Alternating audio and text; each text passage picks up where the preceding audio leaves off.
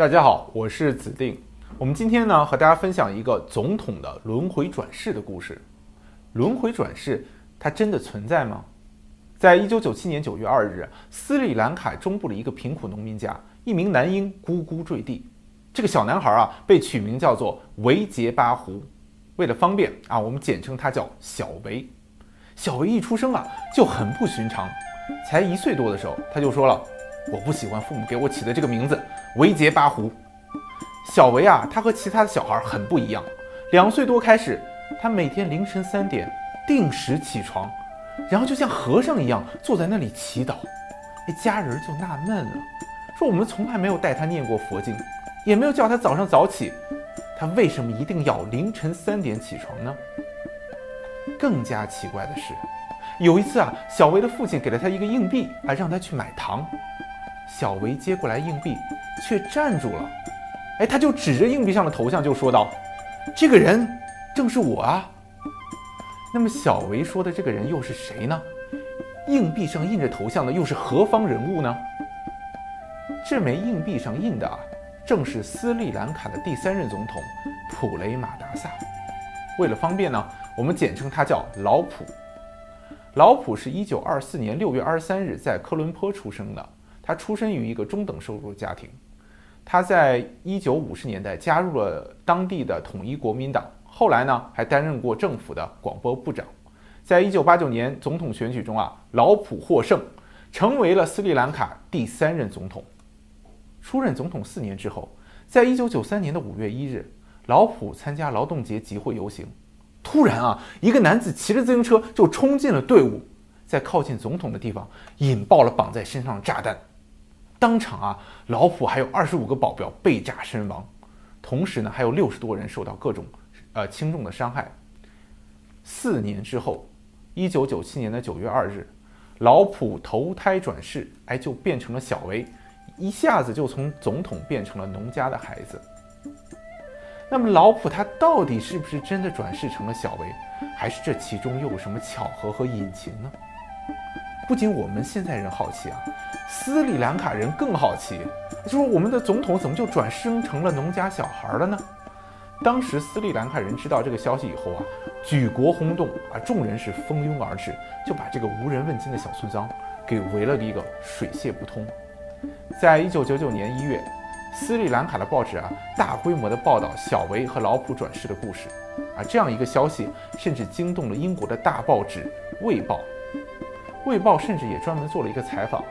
那那在这些报道中啊，大多人都认为这个事情实在是太不可思议了。那么他们到底怎么样去验证小维是不是老普转世呢？当时的记者啊，采访了农家小孩儿。小维的父亲啊，采访中就提到了他儿子有一些前世记忆和前世的习惯，就比如说吧，第一，他们长得都很像，就虽然小维年纪很小，但是你看起来啊，这就像是老普小时候的样子，并且前总统老普的朋友还说了，说这个小维啊脾气暴躁啊，这和我们老普非常像。第三点啊，当时不到。两岁的小维天未亮就起床啊，凌晨三点多就进行礼佛仪式，双腿齐双双腿盘坐进行祈祷。而前总统老普啊，他也有这样一个习惯。那么这个习惯表现在儿童中其实是非常罕见的，这应该就属于前世习惯的延续。第三点呢，就小维不止一次看着硬币上的总统头像说啊，这个人啊就是我。小维不仅记得前世自己的名字。连前世老婆孩子的名字啊，也记得清清楚楚。老普的夫人叫憨玛啊，两个人育有一儿一女。而小维一岁多的时候，他一个人就自己在玩耍，经常自言自语。他就说了：“我是普雷马达萨，我老婆啊是憨马。”啊，把身边的人都给吓了一跳。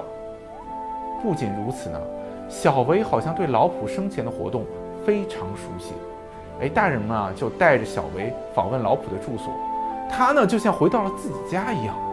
老普的同事知道这个消息以后啊，都很好奇，说我们的前总统怎么就变成了小孩子了？也都去看看小维。见到老普同事的时候啊，小维竟然能认出不少人来，而且表现出和他们很熟悉的样子。这些同事们就觉得，小维确确实实就像是前总统老普转世的，不然他怎么能认出我们这些未曾见面的人呢？更为神奇的是啊，小维还记得他的前世被害的地点以及杀害他的凶手。后来啊，他被带到了前世遇害的地点的时候，一岁多的小维突然嚎啕大哭了起来。他就说了：“我自己前世啊是被一个叫巴布的人给杀死的。”经过人们查证，炸死前总统老维的凶手的的确确就叫巴布。这也算是一种前世记忆了吧？但是呢，很奇怪的是，就是小维他这一世的父母啊，并不支持老维的老普的政党啊，从来没有投票给他。这就排除了是家族的某种偏好导致小维有这样行为的这种可能。当时的媒体看到这样一个情况都震惊了啊，纷纷报道这个消息，说我们的前总统老普投胎转世成了小维。那么按照佛教的说法呢，人的死亡并不是生命的终结，就人死之后啊，还可能会转生成别的人或者是动物。那么你到底能转生成什么呢？哎，这就和你前世做的好事坏事有关系了。这佛家它是讲因果报应的，就说你这辈子积德了，好事做多了，哎，那么下辈子啊享福；要是这辈子啊坏事干尽，那么下辈子就不得好呗。那么堂堂斯里兰卡总统老普到底干了什么，就给转生成了农家小孩小维了呢？我看英国卫报的报道很有意思，里面就说了。老普生前以对政敌和对手残酷无情而著称，在他的任内啊，成千上万的人被杀。而这一世呢，小维的亲生父母就非常担心，就说老普生前的敌人知道这个消息以后，会不会来伤害小维？看来呢，知道你的前生啊，并不一定是一件愉快的事情。不知道各位观众朋友，你希不希望知道你的前世是谁呢？轮回转世的故事啊，在东西方都发生过。我们再分享一个故事，在以色列叙利亚的交界的戈兰高地啊，有一个三岁小男孩，他总是和父母提起啊，他的前世是被人用斧头给砍死的。他不但将村里的大人带到前世尸体的埋葬之处，还真的挖出了一具骨骸，甚至还带他们挖出了作案凶器。这个故事呢，收录在《孩子们的前世故事》。《今日轮回》这本书中，作者是德国的学者、心理治疗师赫尔多啊，他就记述了这个男孩的转生故事。在这个故事里啊，有一个重要的见证人，他叫拉什啊，他是医学博士啊，他一一九六十年代啊，曾经在以色列加沙地带啊创建医疗系统，他呢就是这个案件的见证者。就这个男孩啊，他是以色列古老部落叫德鲁兹人。讲到这里呢，我们简单介绍一下这个非常神秘的德鲁兹教派。德鲁兹人啊，他们主要看一本书叫智慧书。他们相信啊，人是在轮回转生中不断转生，在重生的周期结束之后呢，人的灵魂就和宇宙的心智团结在一起。他们信奉宇宙间的唯一真神。德鲁兹这一派呢，全球大概就几十万到几百万人吧。主要就是在叙利亚、以色列和黎巴嫩等地区。